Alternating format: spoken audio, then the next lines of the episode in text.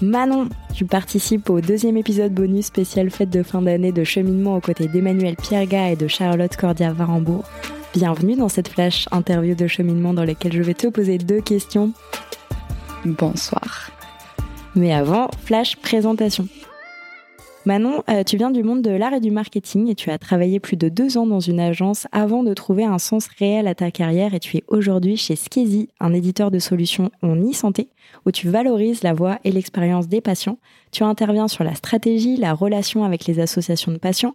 Tu te concentres sur la mise à jour des recherches et l'amélioration des services. Tu travailles également sur l'observatoire de la qualité de vie liée à la santé en France en fournissant des axes d'amélioration pour les chercheurs.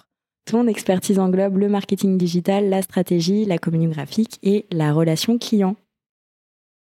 Exact. Un peu long, mais c'est exact. Alors j'ai deux questions pour toi Manon. La première, comment tu intègres efficacement la voix et l'expérience des patients dans tes stratégies de marketing et de communication chez Skezi et quel impact cela a sur l'amélioration des services de santé?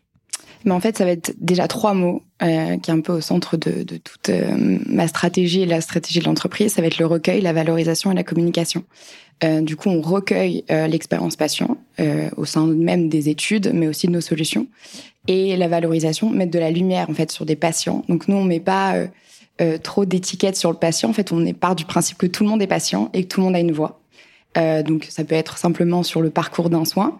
Euh, donc ça va être au centre de tout ça et la communication. Donc leur permettre des updates euh, de, de, ce qu'ils ont fourni, ne serait-ce que même un commentaire sur leur parcours de soins, sur leur traitement.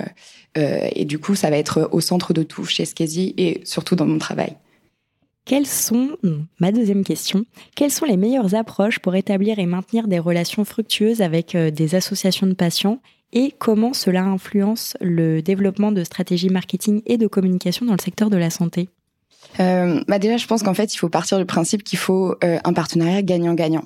Euh, C'est-à-dire qu'il faut forcément qu'ils soient au centre de la stratégie euh, et que du coup, on établisse eux leur euh, leur leur mindset un petit peu, de savoir où ils en sont, permettre du coup de de voir ensemble les avancements des projets, et de leur permettre de recueillir aussi la perception que leurs membres, leurs adhérents ont euh, au sein même de l'association. Euh, et après, ça va être du travail pour fructifier ce partenariat, se relancer, se participer à des événements communs, vraiment. Et nous, ils ont pas mal travaillé aussi avec nous sur le, le bêta-test de, de nos solutions de collecte. Parce que du coup, c'est sur l'expérience, donc c'était hyper important qu'ils nous permettent de d'avancer main dans la main avec eux.